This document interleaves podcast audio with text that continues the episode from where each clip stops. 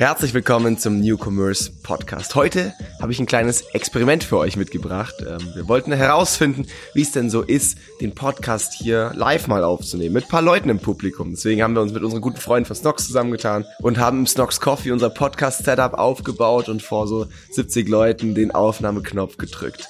Insgesamt haben wir zwei Teile aufgenommen. Den ersten findet ihr auf dem Stock Styling Podcast. Und im zweiten Podcast, also dem, den du hier gerade hörst, widmen wir uns dem Thema Growth. Es geht darum, wie die verschiedenen Companies aus ganz verschiedenen Richtungen die letzten Jahre wachsen konnten, wie sie aktuell wachsen, aber vor allem auch, wie sie in Zukunft Wachstum erzwingen wollen. Vielleicht auch unter Marktumständen, die vielleicht nicht ganz so optimal sind. Mit dabei Stammgast Johannes Kliesch, Gründer von Snox, ähm, Romi, Gründerin von Snox Halting und dazu kam noch der Nils, das ist der Managing Director der Marken Ping Pong und Ava. Und ich finde, diese Truppe aus vier sehr unterschiedlichen Branchen war echt eine mega Kombination. Es waren sehr, sehr viele Nuggets auch für mich dabei. Und jetzt wünsche ich euch ganz viel Spaß mit dieser Podcast-Folge. Der Newcomers Podcast. Deine wöchentliche Dosis E-Commerce. So, einmal kurz durchatmen. Wir haben gerade sehr viel über Krise und schwere Zeiten geredet. ähm, ich glaube, jetzt ist so ein bisschen Aufbruchsstimmung angesagt, ähm, weil was ja schon irgendwie jetzt alle Leute hier vorne äh, sitzen verbindet ist, dass irgendwie in den letzten Jahren ein krasser Wachstum hingelegt wurde. Ne? Deswegen jetzt soll es ein bisschen um Growth gehen. Ähm, was wir gelernt haben aus dem Growth, aber auch wie Growth jetzt und in den nächsten Wochen, Monaten, Jahren funktionieren kann. Und ähm, was ich sehr geil finde, ist, dass glaube ich, jeder, der hier vorne sitzt, bis auf Romeo und ich, wir sind wahrscheinlich relativ ähnlich in unserem Business Case, sind sehr, sehr unterschiedliche Stories. Ne? Ein Johannes, der eine E-Commerce-Markt gegründet hat, eine Romy, die eine Agentur gegründet hat, ein Nils, der als Managing Director dazugekommen ist, also nicht selber gegründet hat, sondern wirklich der klassische Manager eigentlich ist. Und ähm, deswegen würde mich jetzt als allererstes Mal interessieren, was hat das Wachstum mit euch gemacht? Vielleicht auch jetzt, nachdem wir in der ersten Folge sehr viel über Zahlen und so geredet haben, einfach mal auch so ein bisschen persönlich. Wie geht's euch mit dem Wachstum und wo steht ihr damit auch jetzt, wo es vielleicht dann mal vielleicht ein bisschen schwieriger geht? Komm, dann mache ich den Anfang, auch wenn ich nicht schon wieder labern will. es hat mit einem gemacht, so ein bisschen wie eine Droge, glaube ich. Also viele von uns sind in Zeiten groß geworden, beruflich groß geworden. Ja, wo alles irgendwie geil lief. Immer Wachstum war normal, 50, 100, 200 Prozent zu wachsen. Und jetzt auf einmal Gegenwind zu, zu bekommen und auf einmal auch Kosten einzusparen und so, das ist eine ganz, ganz andere Zeit. Es erinnert mich an die Zeit in der Bank zurück. Ich habe meine Bachelorarbeit in der Insolvenzabteilung geschrieben. Snox ist nicht Insolvenz, bevor jetzt irgendwie, irgendwie Schlagzeile. Ja.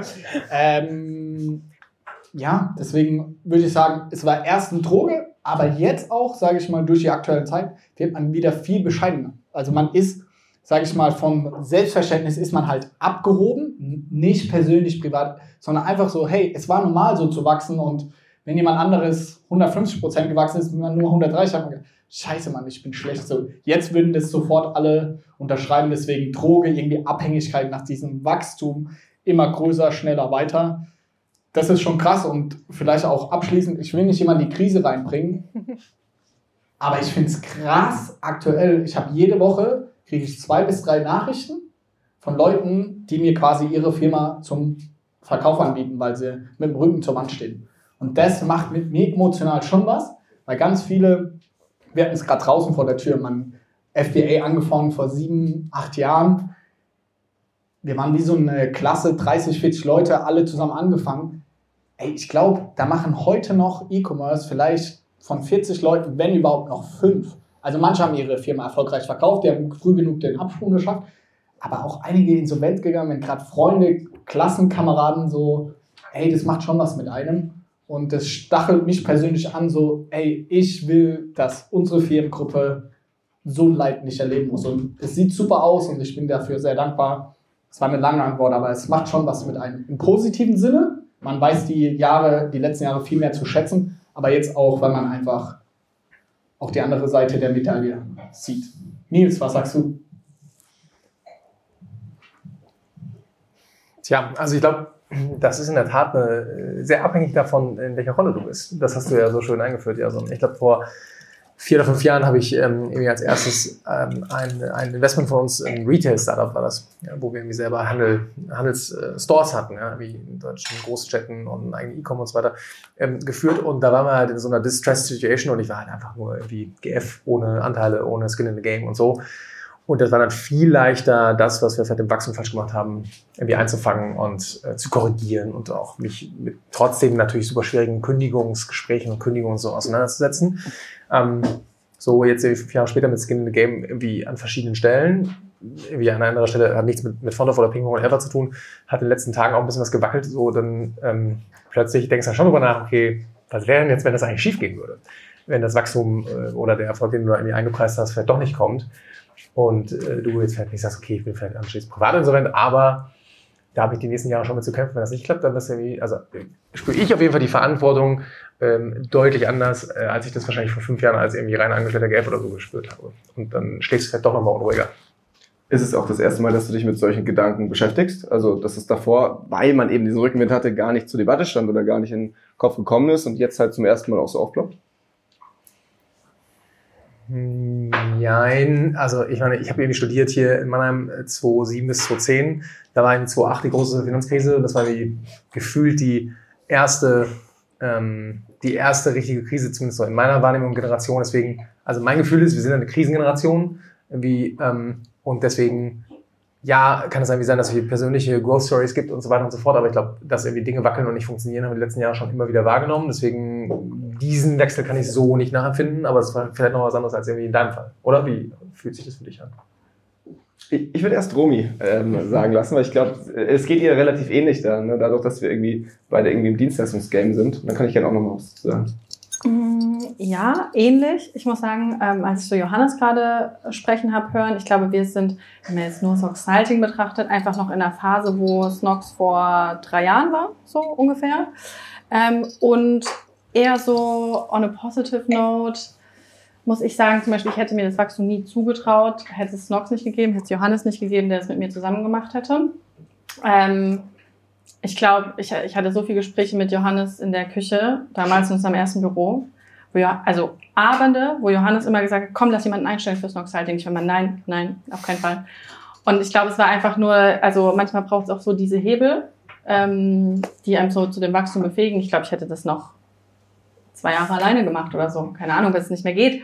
Deswegen, die Kampagnen am Schrubben nachts. Ja, keine Ahnung, so irgendwie. Aber ähm, ich glaube, das braucht es manchmal. Ähm, also so auf der positiven Seite auch irgendwie, ähm, die einem so zu dem Wachstum befähigen. Also ja, ich glaube, bei euch war es ja wahrscheinlich auch, dass ihr dazu auch zu dritt wart im Endeffekt und äh, ihr euch auch gesagt habt, wahrscheinlich, das ist gut, was wir hier machen und ähm, das sollten wir vorantreiben, oder? Das ist, by the way, was, das kann ich da vielleicht an der Stelle mit einfließen lassen. Ähm, ich habe ja mit Patrick zusammen gegründet, danach kam Chris noch dazu, wir sind mittlerweile drei Geschäftsführer plus jetzt noch ein Olli, den wir auch noch mit dazu genommen haben.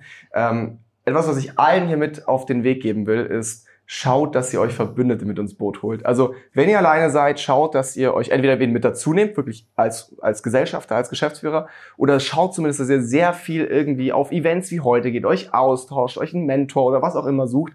Ähm, bei uns war das nicht nötig, weil wir sehr viel uns immer selber gespart haben, so in der, in der Runde. Ähm, man hat Erfolge zusammen gefeiert, hat zusammen die Sektkorken knallen lassen, man hat aber auch zusammen, wenn jetzt ein wichtiger Kunde gekündigt hat oder wenn wieder eine Abmahnung oder was reinflattert, dann hat man das zusammen ausgesessen und hat da zusammen die Abende verbracht gemacht und wusste, man ist nicht alleine. Deswegen, das ist, glaube ich, was, was ich allen mit auf den Weg geben kann. Immer wenn sich irgendwas verändert, ne, das kann Wachstum sein, das kann aber auch eine harte Zeit sein, schaut, dass ihr euch Leute mit ins Boot nehmt.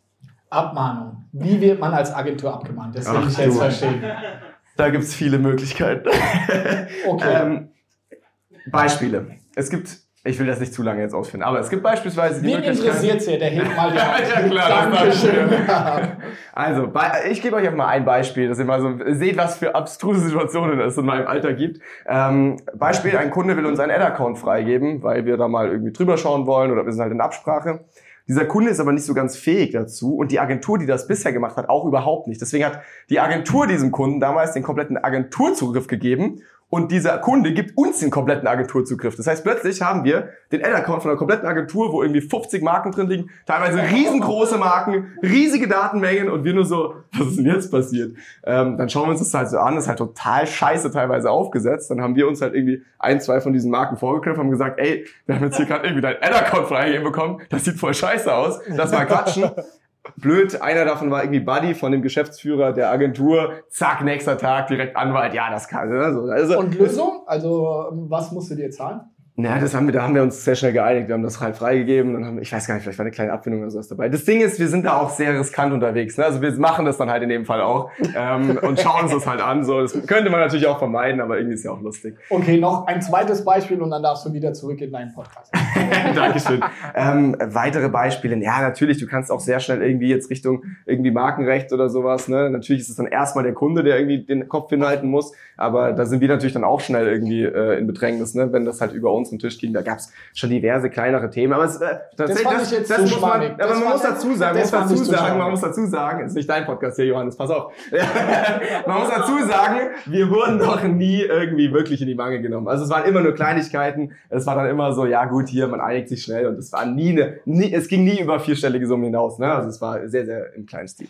Da kurzer Fun Fact, ich weiß, es ist dein Podcast, wir können es rausschneiden. Wir haben gerade 100.000 Euro Ab, äh, Abmahn-Vergleich zahlen müssen, weil auf einem TikTok, das hatte unter 1000 Views, hatten wir einen Song verwendet von Sony Music und deswegen mussten wir jetzt, es kamen noch Folgefehler, weil wir leider die E-Mails untergegangen sind und so weiter, aber nur mal ein Gefühl zu erfüllen. 100k.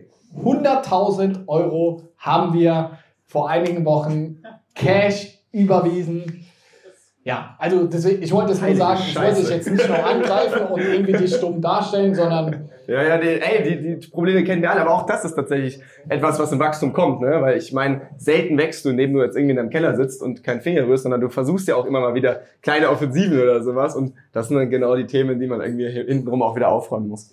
Ähm, zurück zum Thema Wachstum und ich glaube, jetzt würde ich voll gerne, nachdem ich so ein bisschen euch persönlich kennengelernt habe, darauf eingehen, was es für ein Mindset braucht, um dieses Wachstum zu stemmen. Ähm, deswegen jetzt einfach mal direkt bei dir angefangen, Nils. Was ist wichtig? Ähm, was war wichtig die letzten Jahre? Was ist vor allem auch jetzt gerade wichtig, ähm, um Wachstum eben auch so ein Stück weit erzwingen zu können in einem Markt, der es vielleicht eigentlich so von Natur aus nicht hergibt? Gute, sehr gute Frage. Danke. Danke, Jason. Ja. Das ist bei diesen übrigens ein rhetorisches Mittel, um Zeit zu schinden, für alle, die es nicht Ja, wissen. warum musst du das jetzt transparent machen? Ich finde eigentlich bei den schwierigen Fragen kann man nicht, kann man nicht immer irgendwie Romy oder Johannes jetzt anfangen lassen. Also, ähm, ich glaube, ich würde wahrscheinlich, also wahrscheinlich sind es drei Dinge. Erstens würde ich das krass unterstreichen, was du gerade gesagt hast. Es kommt irgendwie darauf an, mit wem du arbeitest. Ähm, ich habe irgendwie meinen Kompagnon Till und da gibt es noch ein paar andere, Geraldine, Carsten, Olli, Matti, ich könnte jetzt irgendwie x Namen nennen, ähm, mit denen ich irgendwie sehr eng zusammenarbeite und mit denen ich irgendwie versuche, auch in schweren Stunden und in den guten Stunden irgendwie zusammen zu sein. Und ohne die oder ohne das Team ging es ja auch gar nicht. Ja? Ähm, so geht es halt nur. Also ich glaube, es ist ein krasses, krasses People-Game und da entsteht ja irgendwie auch ein Mindset und eine Haltung zur Arbeit und eine Haltung zu irgendwie und deiner Vision oder eurer Vision und dem, was ihr irgendwie euch vornimmt. So. Dann äh, zweitens versuchen wir, wir ziemlich aggressiv drauf zu gucken, was sind halt irgendwie kleine Zellen von Wachstum und Profitabilität. Ähm, wo könnte es irgendwie hingehen? Wo sind halt nicht gerade alle unterwegs? Deswegen sind diese Podcasts ja so super weil man darauf hinweist, was alles so gut ist und was man an Tipps so rausgeben kann. Nein, finde ich ja cool. Also ja, ihr macht es, glaube ich, beide mit euren Podcasts oder ihr drei macht es mit euren Podcasts, dass ihr irgendwie viele Tipps rausgibt. Aber eigentlich willst du ja genau das andere. Du willst halt nicht dahin, wo der Markt sich gerade hinbewegt, sondern willst irgendwie schauen, was gibt's für Nischen, was gibt's für Zellen, wo du, wo du irgendwie Wachstum erzielen kannst, dass er profitabel ist. Ähm, und ja, und insofern geht es, glaube ich, insbesondere so in unserem Lifestyle-Markt, in dem sich Snox bewegt und in dem sich viele Kunden von Snoxalting und Marwave bewegen, ähm, geht es ja krass darum, irgendwie diesen Wettbewerbsdruck auszuweichen Mhm. und halt Dinge anders zu machen als andere und sich immer wieder zu fragen, was kann mich denn eigentlich differenzieren? Und das ist wahrscheinlich irgendwie diese dritte große Frage. Okay, Johannes, zu dir rüber das Mikro. Auch das Thema Wachstum, Mindset. Aber jetzt noch eine Frage davor, weil das finde ich spannend. Du teilst extrem viel aus deinem Arbeitsalltag von Snox. Ich könnte mir vorstellen, dass viele der Infos, die dein Team bekommt, irgendwie, keine Ahnung, 24 Stunden später spätestens in der Runde öffentlich sind. Ähm, siehst du es genauso, dass es teilweise eben auch fürs Wachstum wichtig ist, dass du einen, einen Vorsprung hast, bevor du zum Beispiel dann auch News rausgibst und der Markt sehr schnell nachziehen kann, falls mal was entdeckt? Ja und nein. Hm. Ich bin nicht so schwammig antworten. Ich glaube, dass die Vorteile überwiegen, alles zu teilen, weil sonst wären wir heute nicht zusammen. Mhm. Würden wir nicht immer alles teilen, gäbe es diese Runde heute hier nicht. Deswegen glaube ich, die Vorteile für Snox überwiegen. Aber natürlich, Beispiel WhatsApp. Wir haben als einer der ersten im E-Commerce WhatsApp on Scale mit der neuen API gemacht. Ja, das war, wir haben alles darüber geteilt. Dadurch haben es jetzt ganz viele gemacht. Unsere Open Rates gehen ein bisschen runter. Nicht so geil. Die Wahrheit ist, ich habe einen sechsstelligen Betrag von Charles bekommen, dass ich darüber spreche. So, wir versuchen immer, also das ist Real Talk, wir versuchen immer irgendwie so zu frame, dass es für Snox ein Vorteil ist, für die E-Commerce Community Deutschland, ohne das zu hochtrabend zu nennen, als auch für uns intern. Weil dadurch, dass wir so vieles teilen, kommen auch sowohl Bewerberseite mit die besten Leute aus Deutschland bewerben sich bei uns. Wir haben gerade 600 Bewerbungen pro Monat auf zwei, drei Stellen. Als auch, sage ich mal, agenturseitig. Beispiel TikTok. Wir haben TikTok intern nicht hinbekommen. Wir haben mit Franz zusammengearbeitet, aber auch jetzt auf dem äh, Firmenaccount haben wir gesagt, hey, wir suchen eine TikTok-Agentur. Ey, es haben sich 50 TikTok-Agenturen bei uns beworben. Wir arbeiten jetzt mit drei, vier, fünf verschiedenen zusammen. Nagelt mich nicht drauf fest, da bin ich operativ nicht so drin. Die erste hat jetzt gestartet vor vier Wochen und es ist geisteskrank durch die Decke gegangen. Also wir haben einen krassen Pull-Effekt, weil mit die besten Leute wollen mit uns zusammenarbeiten. Daher würde ich auf die Frage ja oder nein, wir machen es genauso weiter. Wir haben finanzielle Vorteile daraus, wir haben aber eben auch die Vorteile daraus, dass krasse Leute zu uns kommen wollen und dadurch auch in einer gewissen Weise unser internes Team challengen, weil sie wissen, fuck, wenn ich bei Snox weiter bleiben will, ey, da kommen immer wieder neue Leute rein. Daher, wir machen so und ich werde es auch in drei Jahren weiter so machen, weil wenn ich irgendwie aus der Szene rausgehe, will ich sagen, hey, ich will einen positiven Impact auf die E-Commerce-Szene gehabt haben. Nur ganz kurz ergänzen, also ich glaube, das ist in der Tat das auch, was uns bei Fontov und bei X irgendwie groß gemacht hat, dass wir in der Tat über alles sprechen, so auch wenn es sich manchmal awkward anfühlt, die, du so denkst, hey, ah, das würde ich eigentlich gerne, so wie dieser wunderschöne Urlaubsort, dieser geile Spot auf Malle oder in Heidelberg oder wo auch immer, das will ich eigentlich keinem erzählen. Am Ende des Tages überwiegt es wahrscheinlich, und gerade ist in Köln äh, der Pirate Summit, das ist ja der größte, einer der größten Founders Summits in, in Europa, ziemlich verrückte Veranstaltung von Manuel Kuhlmann und seinem Team, und die sprechen immer über GIF, GIF, GIF. Ähm, also es geht immer nur um Geben und irgendwann wird schon was zurückkommen. Das ist die Haltung dahinter. Ja? Und wahrscheinlich ist so eine Haltung etwas, was sich auch nur langfristig irgendwie rentiert. Starke Ergänzung. Nochmal zurück zu dir. Mindset Growth. Was hat dich hierher gebracht und was wird dich auch die nächsten ähm, Meter bringen?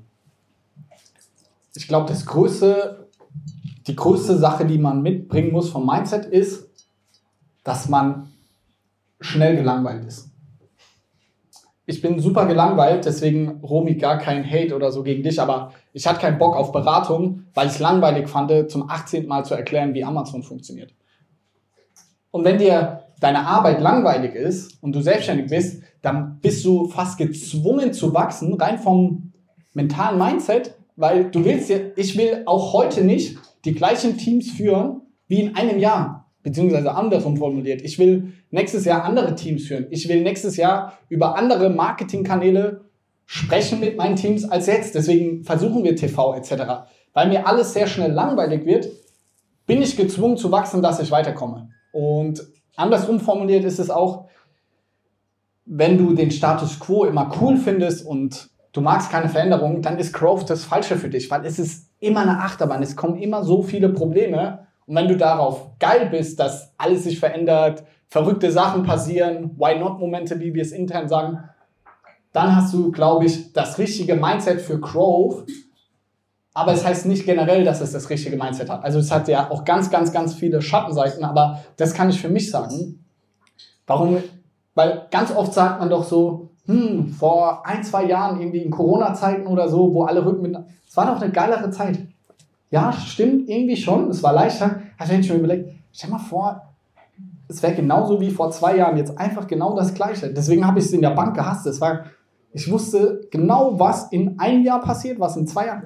Das finde ich so scheiße. Und ich glaube, das ist das, was mich am meisten antreibt.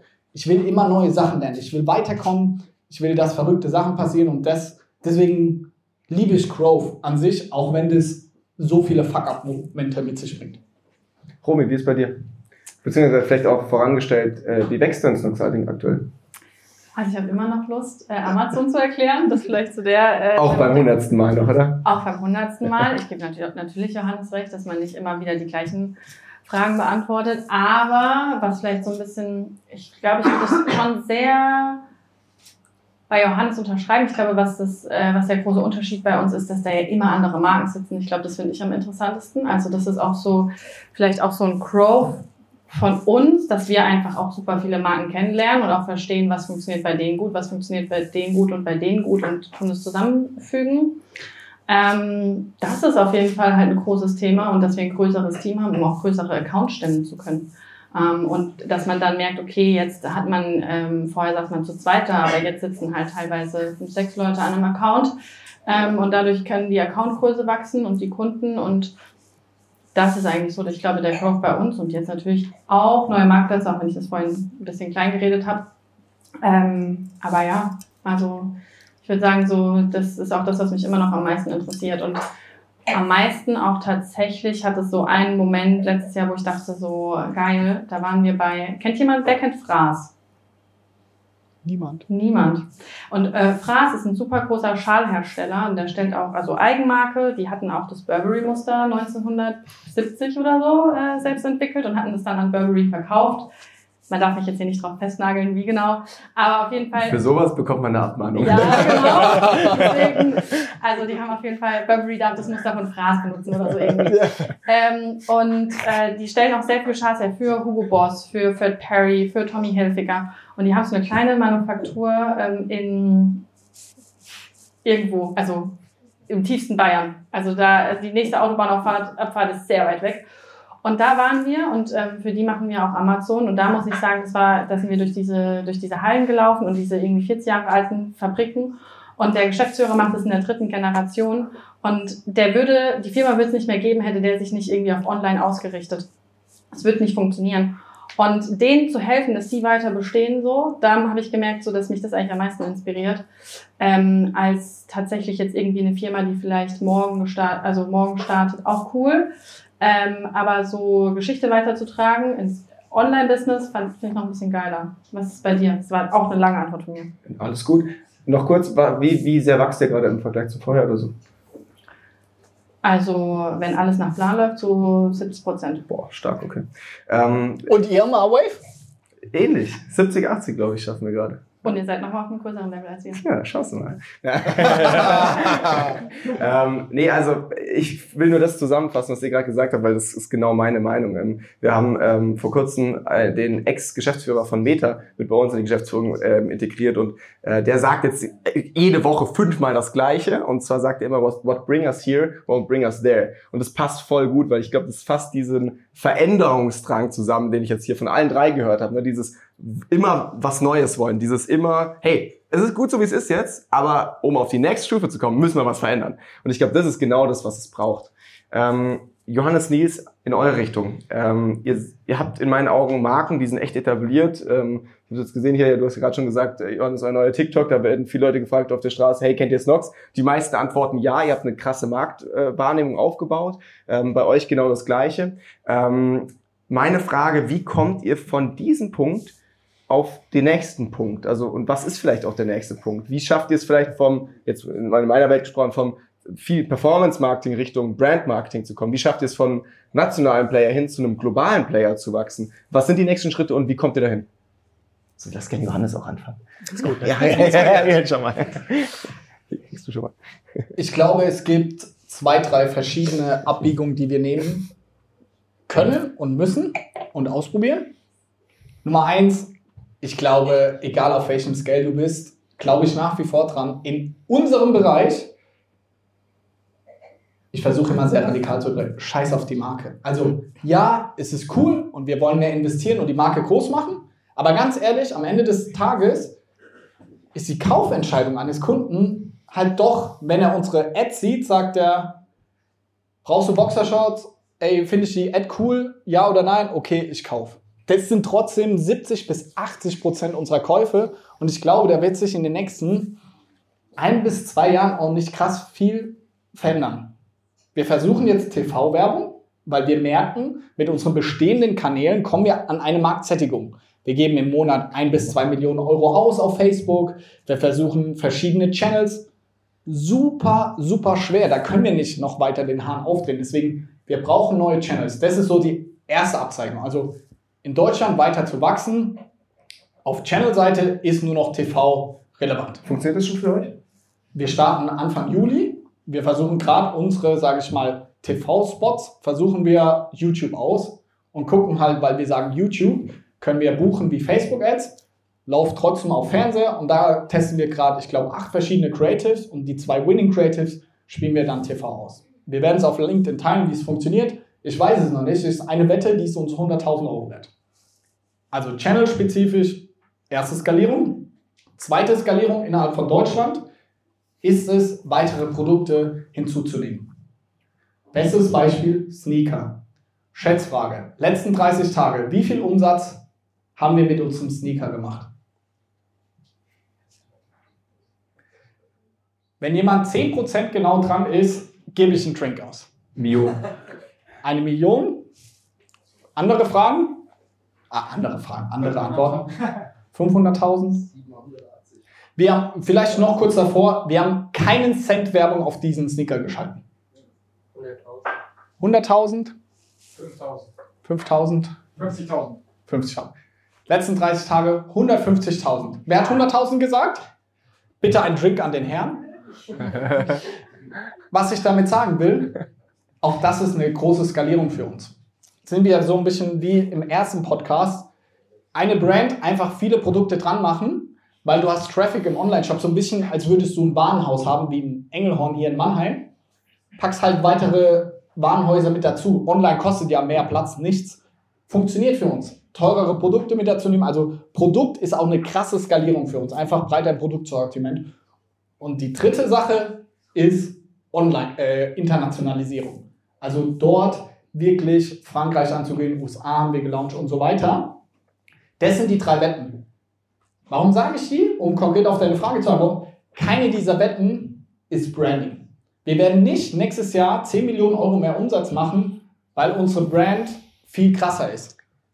Und ich weiß, ich diskutiere da immer mit ganz, ganz vielen Leuten im E-Commerce, die Love Brands haben und sonst was. Ich sag aber, du verdienst damit keine Geld. Also ja, ich kann in eine Reach-Kampagne und sonst was investieren, aber so ist Nox nicht groß geworden. Und ich glaube nicht, wenn wir einfach unser Branding-Budget erhöhen, verkaufen wir mehr. Und wieder, Adidas und Nike, die reduzieren auch Branding-Budgets und gucken gerade, wie sie ihr Geld verdienen. Daher auch die krassesten Marken der Welt sind performanceorientiert. Das, das ist meine ganz spezifische Meinung. Es gibt auch andere Sachen, aber in unserem Basic Fashion Bereich gehen wir nach wie vor, auch wenn wir größer und größer werden, immer TV, immer gucken wir, dass es ein Performance-Kanal ist. An der Stelle möchte ich mich ganz kurz nochmal einklinken. Wenn du Insights wie diese hier feierst und auch allgemein den Austausch innerhalb der Community magst, dann lege ich dir ans Herzen, dir ganz schnell Tickets für den Newcomers Summit zu besorgen. Der Newcomers Summit ist der Ort, an dem Entscheider der deutschsprachigen E-Commerce-Branche zusammenkommen. Johannes wird zum Beispiel auch vor Ort sein, unter anderem auch andere Startup-Gründer, wie zum Beispiel von Coro, von Greenforce, aber wir haben auch die Corporates mit dabei, also ein Dr. Oetker, ein Hugo Boss, aber auch zum Beispiel der Geschäftsführer von Meta Deutschland. Also ihr merkt schon, jeder, der im E-Commerce ist, sollte hier auf jeden Fall nicht fehlen. Ganz wichtig, lege ich euch ans Herz. Und jetzt geht's weiter mit der Podcast-Folge. Nils. Ey, mich hat äh, eigentlich interessiert, ob du mit Engelhorn auch einen Deal hast. Denn das ist sicher nicht der erste Podcast, wo ich, äh, ich weiß, ich bin ja Ex-Monheimer, deswegen würde ich auch immer auf Engelhorn referenzieren. Spaß beiseite, ich würde wahrscheinlich sagen, wie Copy-Paste als Antwort. Ich glaube, ich brauche es nicht zu wiederholen. Aber um mal irgendwie eine kontroverse oder andere Geschichte ins Spiel zu bringen, ich weiß nicht, ob jemand die Geschichte von Hugo Boss die letzten anderthalb Jahre verfolgt hat. Oh ja. Hat jemand aus der Runde so, irgendwie Daniel Grieder, ehemaliger Tommy Hilfiger oder PVH-Europachef ist angetreten vor anderthalb Jahren. Die haben halt einfach eine Riesenwette, mehrere hundert Millionen Euro ins Brandbudget gesteckt und haben damit innerhalb von einem Jahr in diesem Konsumklima, ich glaube, den Umsatz um I don't know, 30% gesteigert, das Ergebnis um 50% gesteigert. Das Ganze heißt Claim 5. Super spannend, was sie machen. Börsenwert um 50% gesteigert. Es ist Vielen Dank. crazy. Crazy in der Zeit. So, ne? Also es gibt ja auch andere, also für uns ist Marke total wichtig, aber ich würde auch keine, und, und ich würde auch keine, kein Geld mir einfach verwenden und sagen, komm, halbe Million Euro jetzt irgendwie auf Brandmarketing, ohne zu wissen, wie es denn wirken mag. Ich meine, das ist ja, also es ist noch nicht mal, bist du eigentlich kein ehrbarer Kaufmann oder keine ehrbare Kauffrau, wenn du so arbeitest. Ne? Aber äh, Boss hat es irrsinnig schlau gemacht. Lass uns in das Beispiel gerne tiefer reingehen. Ich weiß nicht, inwiefern du dich da auskennst. Was war Top 1 Spending-Kanal von den beiden? Oder zwei große Treiber Hugo Boss für die Umsätze? Willst du mal sagen? Weißt du es? Meine Wette wäre TikTok, Instagram oder andersrum. TikTok und Influencer-Marketing. So. Deswegen, ja, von außen, wow, krass, riesengroße Branding-Budgets. Was haben die gemacht? Die haben die letzten irgendwie zehn Jahre verschlafen, Performance-Marketing und Social Media zu machen, machen es jetzt und dann ist es, wow, was haben sie hinbekommen? Hugo Boss gab es halt nur stationär, gab es nur im TV. Jetzt haben sie zum ersten Mal Performance-Marketing, Social Media und Influencer-Marketing gemacht. Natürlich auf einem Scale geisteskrank. Also weiß nicht, wen die Top-Influencer da gebucht haben. Krank.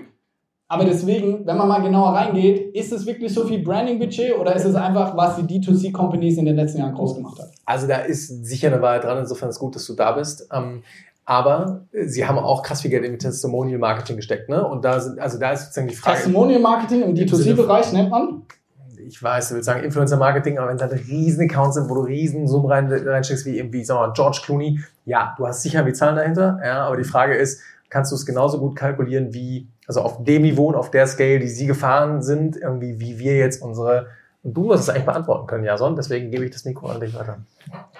Ich wollte dich jetzt nicht unterbrechen. Doch, ähm, was ich noch hinzufügen wollte, ist, für mich ist es nicht so, dass sie jetzt neue Kanäle in dem Stil erschlossen haben, sondern vor allem neue Zielgruppen in meinen Augen. Also diese Kombination aus TikTok und Creator ist halt genau dieses Blueprint, hey, how to uh, reach Gen Z. So, ich glaube, für, für mich ist es eher eine neue Zielgruppe gewesen, die Hugo Boss neu erreicht hat. Ähm, und tatsächlich bei mir am Beispiel. Also für mich war Hugo Boss immer eine Marke für Opas und ich habe mir irgendwie in den letzten zwei Jahren ein, zwei Hugo Boss Sachen gekauft plötzlich. So, also das haben die gut gemacht. Ähm, deswegen ist, ich würde jetzt nicht sagen, es ist das, was die D2C-Marken so machen, sondern es ist vor allem für mich einfach eine Verjüngung der Marke gewesen. Und ich glaube, das haben sie sau gut gemacht. Da sind wir uns einig. Ähm, genau, aber es ist, glaube ich, schwer da zu differenzieren, war das äh, ein neuer Ansatz wie im Performance Marketing, wo sie ja davor sicherlich auch gemacht hätten. Nur ich glaube, es ist halt echt einfach eine sehr gute Execution im Marketing gewesen in dem Fall, oder? Ja, also ich, ich feiere Hugo Boss krank. Also ich würde gern so performt haben wie die. Ich will die nicht schlecht reden. Ich will nur sagen, dass es viele sprechen darüber, ey, wow, was sie für die Brand gemacht haben. Die haben die Brand aufgeladen durch geiles Performance Marketing. That's my take. Die haben irgendwie TikTok auf Scale gemacht. Die haben halt Elevator Boys und alle gebucht, haben nach Mailand in den Stadion fliegen lassen, den Hashtag viral gehen lassen. Also das musst du auch erstmal schaffen. Aber das ist nicht Brand Marketing, sondern das ist halt geil exekutiertes Performance Marketing auf Scale, wenn du 100 Millionen zur Verfügung hast. Ja, ich, genau das ist es. Also ich glaube, die haben das gemacht, was vielleicht viele andere gemacht haben, aber mit einer Boldness, die man so vielleicht die letzten Jahre nicht gesehen hat. Ne? Ähm, ich würde gerne bei dem Thema bleiben, plus auch so ein bisschen nochmal in den letzten Podcast ähm, mit reinluren, und zwar dieses ganze Thema, hey, wie sieht in Zukunft eure, euer Ansatz aus für Online versus Offline? Also welche Rolle wird ein Retail spielen? Wo, wo werdet ihr rein investieren? Also während wir gerade vielleicht so ein bisschen auch zurückgeschaut haben, was hat funktioniert, würde ich jetzt total gerne wissen, hey, wo geht's für euch in den nächsten fünf Jahren Also ich glaube, Wachstum kommt für uns ähm, aus, also nach wie vor aus Online und aus dem Shift zu Direct-to-Consumer und irgendwie aus einer Diversifizierung sowohl der Absatz als auch der Kommunikationskanäle, so wie Johannes und, und, und Romy das vorher auch angedeutet haben. Ähm, und es kann zusätzlich natürlich ja, aus Internationalisierung rühren. Was die Verzahnung anbelangt dazwischen, so, das ist halt, als eine große Frage. Ich glaube, also irgendwie eine sehr intelligente digitale Verzahnung von irgendwie das und das hast du irgendwie available in deinem Shop hier, das und das hast du irgendwie available online im Own Ecom, das und das hast du irgendwie auf Marktplätzen. Das gelingt wahrscheinlich irgendwie den Tommy Hilfigers dieser Welt und ich weiß es nicht, wenn Snox eigene Läden aufmacht, wird auch Snox. Ich glaube, das ist halt für, ich will sie jetzt nicht Independence nennen, aber sagen wir mal so Small, Medium-Size Enterprises wahrscheinlich so gar nicht so einfach abbildbar. für uns zählt sicher irgendwie bessere Daten, ähm, eine bessere Kuratierung ähm, der Kunden oder Partner im Handel, mit denen wir zusammenarbeiten. Das sind wahrscheinlich eher die kleineren und mittleren in Nischen, mit denen wir zusammenarbeiten, als jetzt die riesen, riesengroßen, von denen irgendwie auch einige wackeln. Galeria Kasche Kaufhof ist für uns sicher ein wichtiger Partner, aber wackelt halt alle zwei Jahre. Ähm, und insofern kommt es dann schon darauf an, wo du unterwegs bist und mit wem du zusammenarbeitest. Ähm, und, und wie du es wie du schaffst, irgendwie datengetrieben die, die Vertriebskanäle miteinander zu vernetzen und wie perform, also irgendwie und, und dann Performance dahinter auch zu bewerten. Wie rechnet sich eigentlich welcher Kanal, welcher Kunde rechnet sich wie? Ähm, nicht nur auf der Absatzseite, wie rechnet sich jeder Kanal, sondern wie, wie rechnet sich auch jeder, jeder Kommunikationskanal. Also, das heißt, irgendwie meine Antwort ist so ein bisschen fuzzy, wenn ich ehrlich sein soll. Die ist wahrscheinlich eine bessere Verzahnung, sie ist eine bessere Daten, sie ist bessere Kuratierung, eine bessere Selektion, irgendwie eine klare Rechnung hinter den Sachen. Gib einen Tipp. Eine Sache, wo du sagst, darauf soll dein Team die nächsten drei Jahre so richtig achten. Daten, Daten, Daten. Okay. Rumi, bei dir jetzt vielleicht weniger offline, sondern bei dir eventuell ein bisschen mehr so, wie sieht das Marktplatzgeben der Zukunft aus? Johannes hat jetzt vorher schon irgendwie auf die ersten äh, chinesischen Konkurrenten verwiesen, die irgendwie langsam nach Deutschland kommen oder jetzt gerade in Spanien irgendwie die ersten Versuche starten. Ähm, hast du da vielleicht für uns Einblicke, wo du sagst, so, ey, geht's vielleicht auch ein bisschen weg von Amazon? Geht's weiterhin? Was sind vielleicht auch Marktplätze, die man jetzt auf dem Schirm haben sollte? Mm, ich glaube eher, dass es hin zu Amazon geht und äh, aber mit einer Produktauswahl. Also auch das, also dass wir super viele große Firmen sehen, die erstmal äh, alles online genommen haben und die jetzt irgendwie nach drei, vier Jahren auf uns zukommen und sagen, ah, da geht vielleicht noch mehr und dann beschränkt man sich eigentlich immer auf die, wo wirklich die Nachfrage da ist, statt einfach dort die Lager voll zu pumpen. Ähm, also ich glaube auch eine Produktauswahl auf, auf Amazon, äh, dann spezielle Produkte für Amazon und mm, also man merkt zum Beispiel, dass es ganz neue Kategorien auf Amazon gibt, die jetzt irgendwie super lange geschlafen haben. Und ich glaube, da wird viel. Wie zum Beispiel? Wein. Okay, müsst ihr ja wissen. also das ist immer noch eine kleine Kategorie, aber man merkt einfach von Monat zu Monat, dass die größer wird und es muss einfach oft nur ein paar große Player geben, die dann dort, also wenn du merkst, okay, ach, das gibt's dann da, ah ja, dann kaufe ich da zukünftig meinen Wein ein. Ähm, und so gibt's immer noch ein paar Kategorien, die einfach sehr verschlafen sind, aber wo man einfach sieht, die werden von Monat zu Monat größer und umso mehr große Player da kommen, ähm, umso wichtiger wird dann auch der Marktplatz dort. Also Wein, das war nie ein wichtiger Marktplatz dafür. Da gab es wie Campo und Chucks Weindepot oder keine Ahnung. Ähm, aber sowas. Ich glaube, ähm, da auch vielleicht für manche, manche können immer noch First Mover auf Amazon sein. Ja. Johannes, wo geht's für euch hin? Wird es bald einen Snox-Shop doch noch geben? Nein. Nein. Nein. Ich glaube, also erster Teil der Antwort würde ich gerne sagen, keine E-Commerce-Brand in Deutschland, die über 100 Millionen macht, ist nicht offline. Das heißt, das würde ich erstmal als Fakt sagen. Man muss offline ab einer gewissen Größe sein. Wir machen irgendwie 60, 70 Millionen dieses Jahr, da musst du anfangen, offline zu denken. Das ist Fakt, weil du, du kannst nicht weiter wachsen mit den bestehenden Kanälen. Machen alle in unserer Größenordnung, Y-Food, AirUp, More Nutrition gibt es auch offline, ESN und so weiter. Deswegen das. Zweiter Teil der Antwort, wir haben von Freunden vorhin gesprochen, ohne mich zu weit aus dem Fenster zu lehnen, würde ich sagen, es gibt fast, fast keinen E-Commerce-Player, der mit seinen eigenen Stores wirklich Geld verdient. Prominentestes Beispiel, My Müsli, hatte ich glaube 40 Stores, 30 davon haben sie zugemacht. Ich weiß nicht, was in den letzten 10 ist, so, also gefährliches Halbwissen. Ich will nur sagen, weil mich auch vor der Tür jemand angesprochen hat, hey, Snog Store wäre doch geil. Ja, es wäre geil. Also Snox Coffee ist geil. Ich hätte auch gerne mehr Stores. Aber wenn es nicht funktioniert, dann funktioniert es auch nicht. Und ich glaube, dass fast für keinen E-Commerce-Player sich wirklich, wirklich einen komplett eigenen Store rechnet. Schönes positives Beispiel, Rose Bikes, unsere Freunde Markus Diekmann etc. Da lohnt es sich. Ein Fahrrad will ich mal ausprobieren, dann kannst du noch eine Werkstatt dazu machen, Service und so weiter. Es gibt Ausnahmen, aber für 95 Prozent, die hier zuhören, macht ein eigenen Store-Konzept keinen Sinn. Aber ich sage, Offline-Handel an sich macht Sinn. Und so ist auch für uns. Wir haben jetzt jemanden eingestellt, Vollzeit für Einzelhandel. Und das ist vielleicht letzter Teil meiner Antwort. Ich fand sehr beeindruckend, der Marco von Tricorn. Äh, liebe Grüße, Marco. Auch äh, mit dem arbeiten wir stark in der Personal Brand zusammen. Ich darf viel Tricon tragen. die machen irgendwie, ich weiß gar nicht, ob ich die Umsatzgröße nennen darf, aber ich sage mal zwischen 50 und 100 Millionen Euro Umsatz. Er hat sie in, der Podcast, er hat sie in eurem Podcast genannt. Okay, dann 80 Millionen macht er. Ja. 80 Millionen Euro Umsatz machen sie. Und lasst mich nicht lügen, ja, sondern ich glaube auch von euch Kunden, ihr wisst mehr, wie viel sie online machen. Aber ich würde mal sagen, 80 Prozent macht sie bestimmt offline. Also lasst es mal grob über den Daumen gepeilt. 60 Millionen Euro macht ein Tricorn offline und vor allem mit speziellen Herren- und Damenausstatter. Klar, der größte Kunde ist ein Bräuninger oder ein KDW, aber der Großteil von den Umsatz von den 60 Millionen offline sind tatsächlich solche Läden, wo wir denken, wo wir vorbeilaufen, vielleicht hier in Mannheim und denken, ey, da geht gar nichts. Und das wird auch unsere Strategie sein für Snox, dass wir erstmal in die spezialisierten Herrenausstatter wie in Warmland und so weiter gehen, wo wir in unserer Generation da geht, denken, da geht nichts, aber da geht noch richtig viel und du hast vor allem auch geile Margen, da musst du keine Discounts und so weiter geben, weil die Leute gar nicht so online-affin sind. Und das will ich allen Leuten, die hier vor Ort sitzen, als auch die Zuschauen, Zuhören sagen, offline ist so, so, so viel größer, als wir denken. Und die Online-Penetration ist, glaube ich, über alle Kategorien hinweg um die 30 Prozent. Also 70 Prozent wird noch offline gekauft.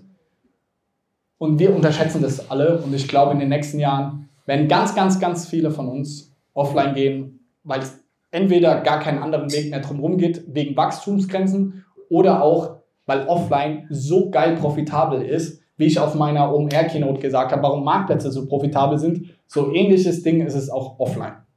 Plus man muss auch dazu sagen, dass es einfach ein ganz anderes Game ist. Also es ist wie wenn du jetzt sagst, hey, hier bist Fußballer, spiel mal Handball. Also wir sind, haben, haben ein ganz anderes Business als eben dieser stationäre Retail. Ähm, ein paar von diesen Fashion-Ausstattern, die du gerade gesagt hast, kenne ich ganz gut. Und ich weiß zum Beispiel auch, dass teilweise Filialen von denen siebenstellige Miese machen im Jahr, aber es sich halt äh, querfinanziert am Ende. Ne? Das sind dann Positionen, die sind einfach so geil für die Marke. Und wenn du dann halt 50 Filialen hast in Deutschland, dann ist diese Filiale plötzlich ziemlich wichtig. Aber nicht, weil die dir eben EBIT macht. Ne? Das, ist ganz, das ist ja was, das würden wir, würden wir nicht denken. Würde jetzt Johannes einen Snox-Shop hier aufmachen, wäre es nicht profitabel, würde den nach einem Jahr zumachen. Ne? Ähm, das ist ein ganz anderer Ansatz. Und deswegen glaube ich, ist es auch ziemlich sinnvoll, das dann den Profis sozusagen zu überlassen. Und wir konzentrieren uns da auf die Marke. Nils, du wolltest vorhin noch was sagen. Ja, ich würde würd irgendwie gerne du hast nach Learnings gefragt, sagen, es kommt halt wirklich auf den Sortimentsteil oder auf die Produkttypen an und die Zielgruppen, die du erreichen willst. Und dann kannst du irgendwie schauen, wo ist noch Wachstum möglich, auf welchem Kanal ist noch Wachstum möglich. Ne? Ich habe in Berlin auf der K5 gesehen, Saints heißen die, glaube ich, mhm. deren Strumpfhosen, irgendwie ein Freund von mir ist da, glaube ich, in irgendeiner Form auch finanziell engagiert, ohne das jetzt hier zu sagen. Aber ey, ich meine, Zero-Retourenquote und ich glaube 98% stationärer Anteil. Das stimmt wahrscheinlich nicht ganz, aber so in die Richtung. Und gibt's die, auch da drüben übrigens. Gibt's auch da drüben bei Smiller Boutique, toller Laden. ähm, ähm, so, und die beiden ähm, Damen machen irgendwie super coole Produkte, machen irgendwie einen mega Auftritt mit der Marke und Social. Und ich meine, wie schlau ist das denn? Und ich meine, ist ja, also, ich will nicht sagen, es ist keine Raketenwissenschaft, weil das relativiert ja, aber es ist einfach super schlau drüber nachgedacht welche Zielgruppe, welcher Sortimentsbestandteil, welcher Kanal funktioniert dafür und die gehen jetzt halt krass damit auf online. Und natürlich, warum soll ich das nicht online kaufen, wenn ich irgendwie einmal gewusst habe, dass es für mich passt? Ähm, und zu der Frage irgendwie Retail or not, wir sind ja riesen Retail-Fans, wir kommen ja aus dem Retail, ist unsere DNA, aber das Operating Model ist schon anspruchsvoll, ist schon komplex, brauchst du wahrscheinlich auch eine gewisse Scale für. Die Frage ist auch immer, ab welcher Größe mache ich das? Ne, hat Johannes gerade angeschnitten.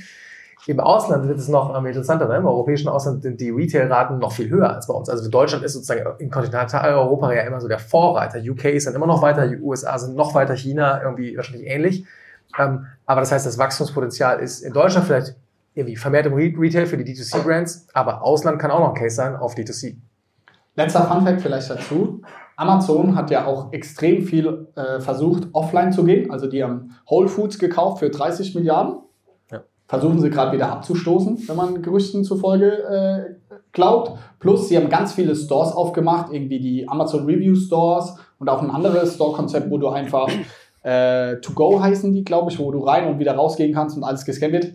Auch da haben sie ganz, ganz viele Stores wieder geschlossen. Also da, was ich damit sagen will mit der Message, die Onliner offline zu gehen, ist sau schwer. Also wenn der beste Online-Player auf der Welt es nicht schafft und viele Layoffs machen muss und es nicht funktioniert, zeigt es auch genau, was Jason gesagt hat. It's, it's a other game. Du musst dich komplett neu erfinden.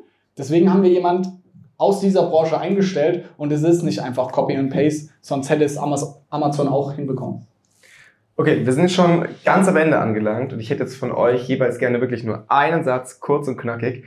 Ähm, wir kommen jetzt irgendwie aus so einem E-Commerce-Boom die letzten Jahre. Wir hatten viel Rückenwind, wir haben es jetzt oft besprochen. Jetzt gerade ist vielleicht nicht ganz so easy, aber dann wird der nächste Boom kommen, dann wird die nächste, das nächste Window of Opportunity, wie man es so schön nennt, kommen. Und meine letzte Frage jetzt an euch ist, was brauche ich, was müssen wir mitbringen, um das wahrnehmen zu können? Also was müssen wir für einen Nährboden haben, dass wir dann, wenn eben ähm, die Möglichkeit kommt, dass es dann eben auch Früchte trägt?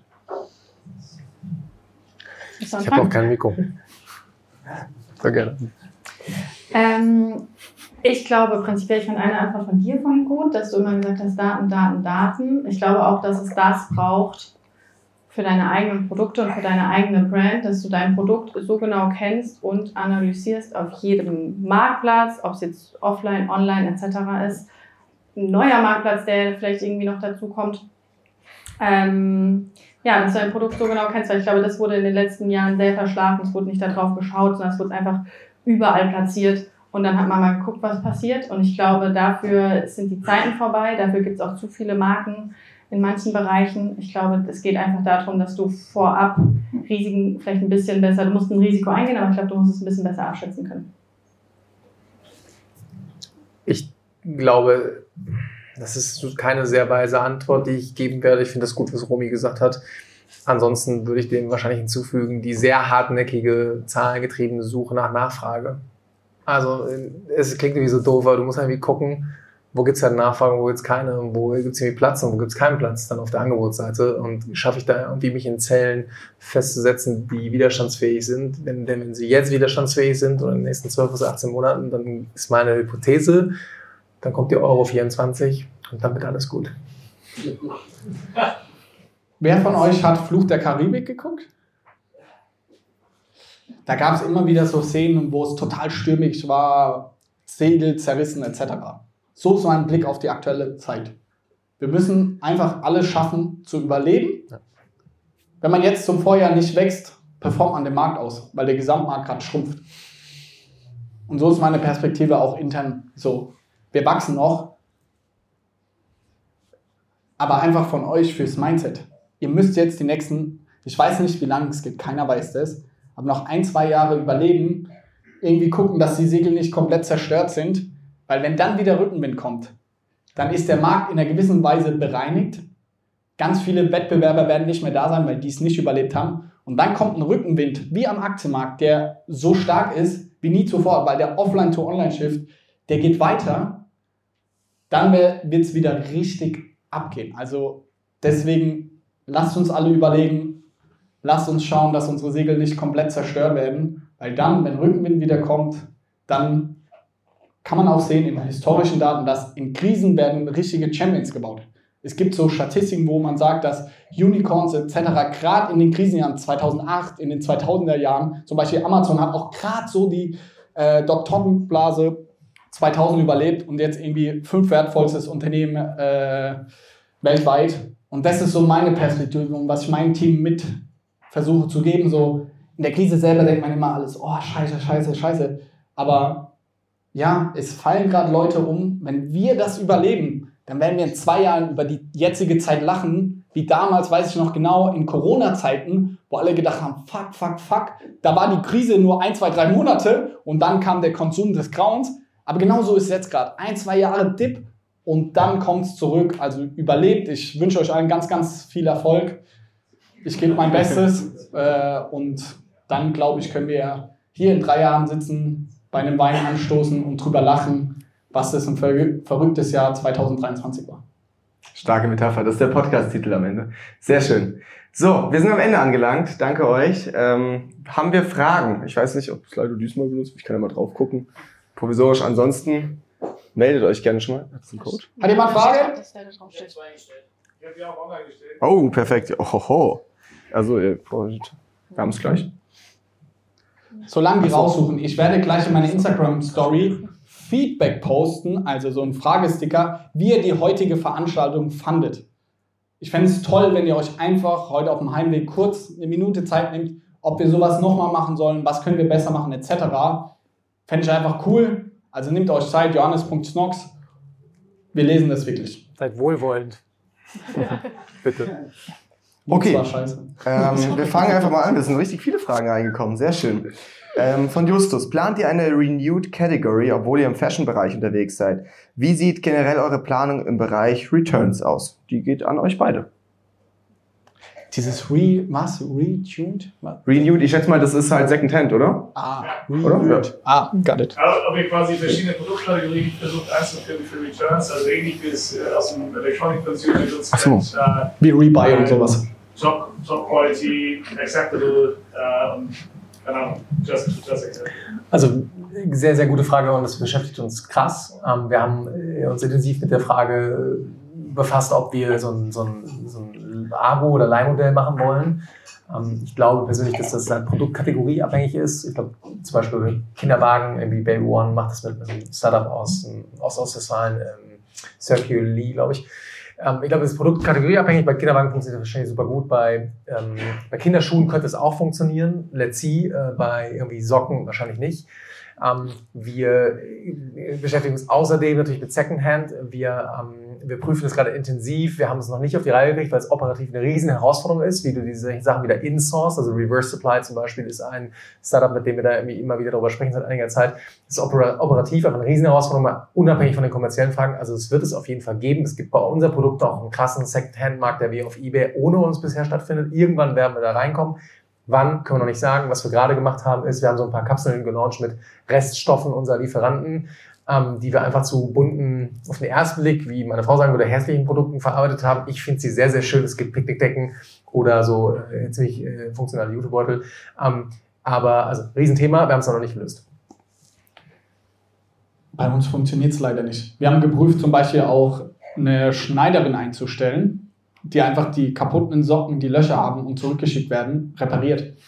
Das ist so krass unwirtschaftlich. Es funktioniert einfach nicht. Äh, deswegen ist unsere Produktkategorie da nahezu unmöglich. Aber wir beschäftigen uns sehr stark mit dem Thema, was passiert mit kaputten Produkten. Weil kaputte Produkte willst du ja auch nicht spenden, weil wer will eine Socke mit einem Loch anziehen, aber das zu vernichten, was wir, muss man ehrlich sagen, ungefähr von unseren Retouren unter 5% werden wirklich vernichtet. Den Rest schaffen wir aufzubearbeiten und etc.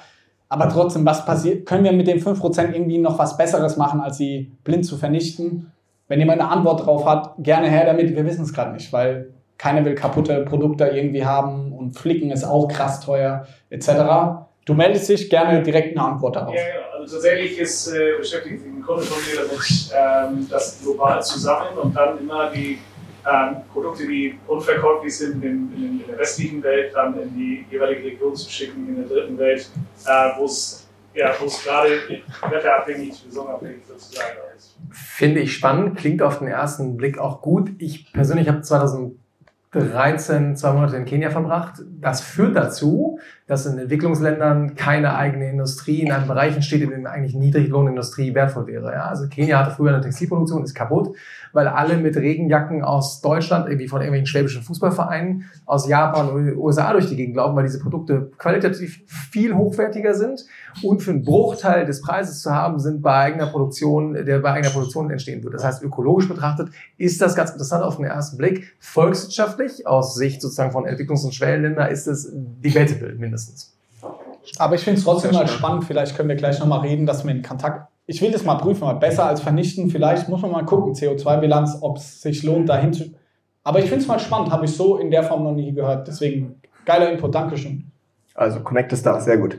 Ähm, spannende Frage an dich, Nils. Wie stark ist die Ergoback-Gruppe in den letzten Jahren gewachsen und welche Marken waren die Wachstumstreiber? Worauf führt ihr das zurück?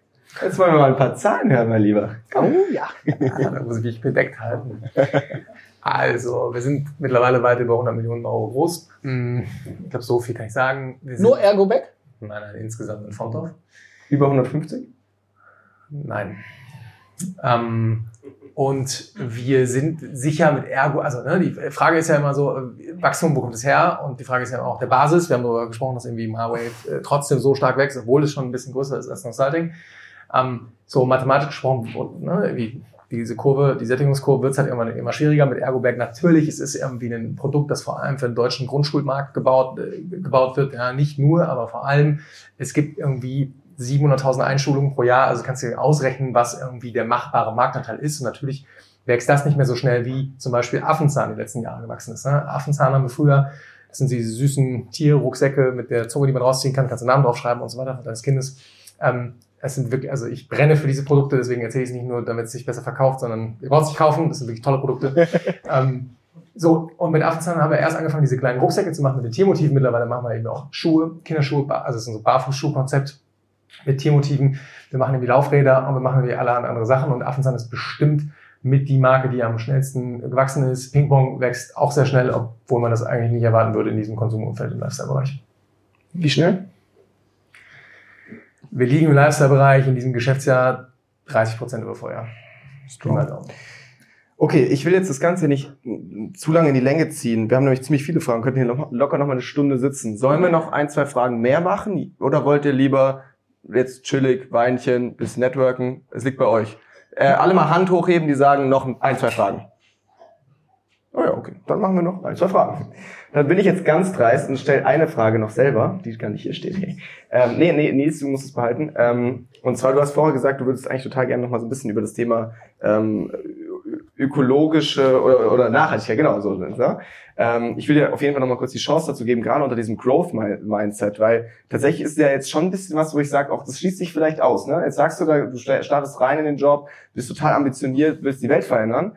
Und dann kommt da sowas wie eine Krise und du musst plötzlich, jetzt haben wir zehnmal gesagt, Profitabilität, Profitabilität. So, ist natürlich das Letzte, was man wahrscheinlich tut, um die Profitabilität zu erhöhen, zu sagen, hey, lass mal unsere Firma nachhaltiger gestalten. Ähm, zumindest würde ich jetzt sagen, auf den ersten Blick ist das erstmal ein bisschen widersprüchlich. Wie geht ihr damit um? Wie gehst du damit persönlich um? Und was heißt das auch jetzt ganz, äh, ganz konkret für Ping-Pong?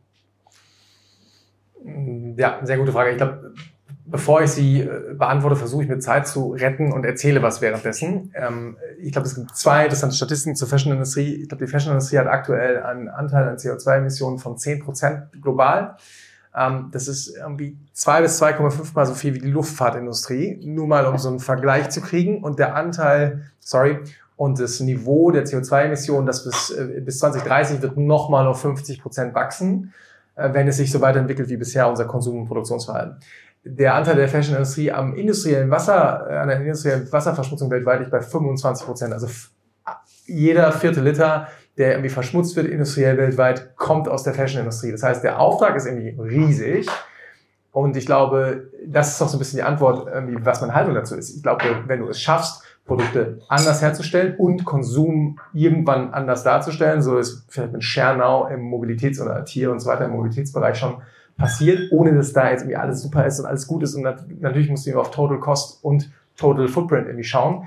Glaube ich, wenn du anfängst, Produktions- und Konsummuster zu verändern, dann kannst du einen Impact haben. Und wenn du das tust und Produkte besser machst und langlebiger machst, Miele baut Produkte für 20 Jahre. Ne? Alle anderen Küchenhersteller äh, testen ihre Produkte auf fünf Jahre äh, Lebensdauer. Miele testet nach wie vor auf 20 Jahre und das ist ihr Produktionsanspruch. Wenn du es schaffst, solche Produkte zu machen, dann kannst du einen Impact haben und auch einen Unterschied machen.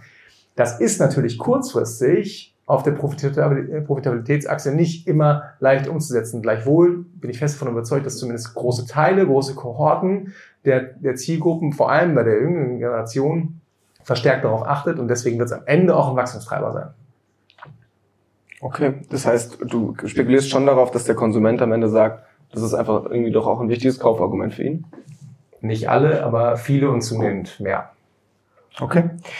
Romy Johannes, letzte Frage des heutigen Abends und wahrscheinlich auch eine, die jetzt vielleicht gar nicht so ähm, ausführlich beantwortet werden müsste, eventuell.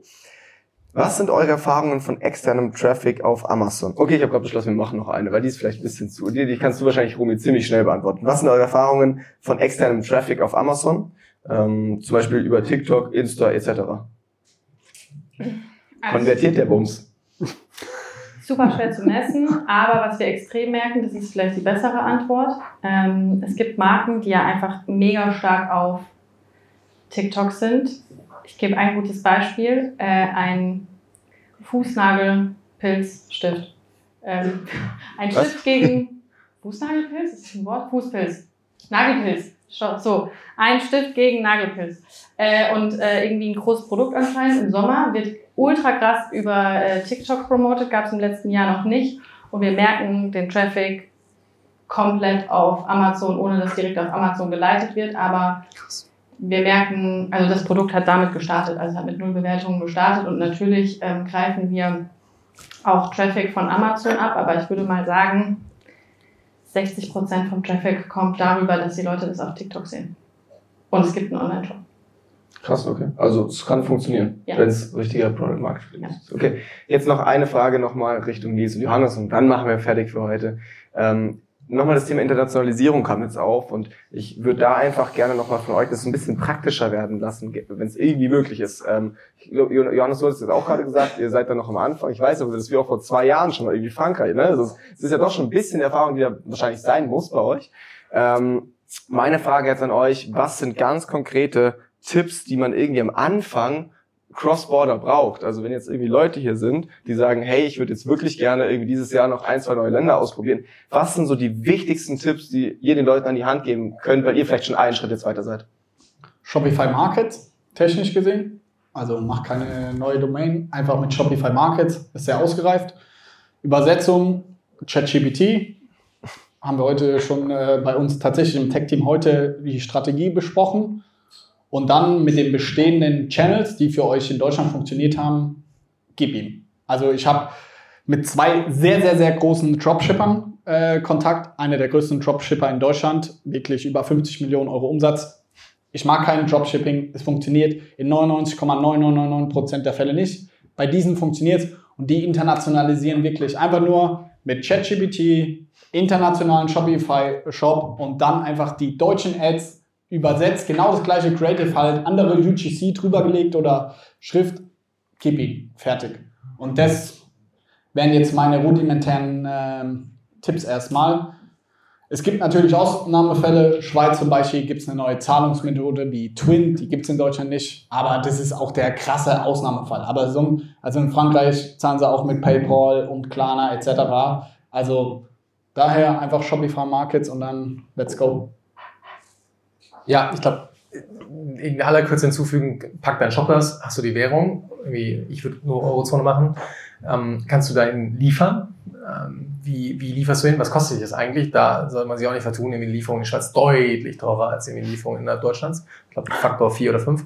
Ähm, und was ich irgendwie äh, jetzt letzte Woche noch in Berlin gehört habe, war irgendwie die gleichen Ads, irgendwie Text rauscutten, nur Musik drauflegen, kann zum Beispiel auch funktionieren. Also die sich irgendwie mit dem ganzen Übersetzungshassel zu beschäftigen, der ChatGPT natürlich deutlich erleichtert ist, ähm, muss nicht immer erfolgreich sein. Sie haben es dann getestet, sie haben die gleichen Ads dann nochmal mit den deutschen Texten übersetzt und hinterlegt, überhaupt nicht geflogen. Also du musst halt irgendwie auch kreativ testen, was dann von deinen Assets funktioniert.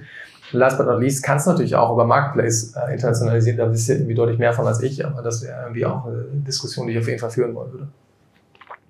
Awesome. So, vielen, vielen Dank euch drei. Vielleicht mal großen Applaus hier noch.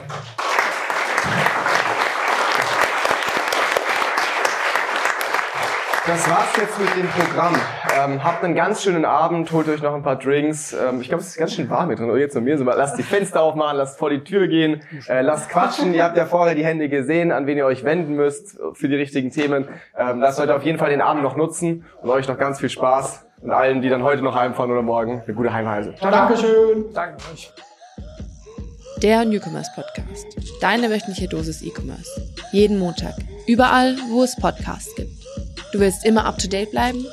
Dann aktiviere jetzt die Glocke und verpasse keine neue Folge mehr. Erhalte außerdem weitere tolle Insights rund um das Thema E-Commerce und Einblicke in die Branche auf unserem Instagram-Kanal und LinkedIn. Die Links findest du in der Folgenbeschreibung.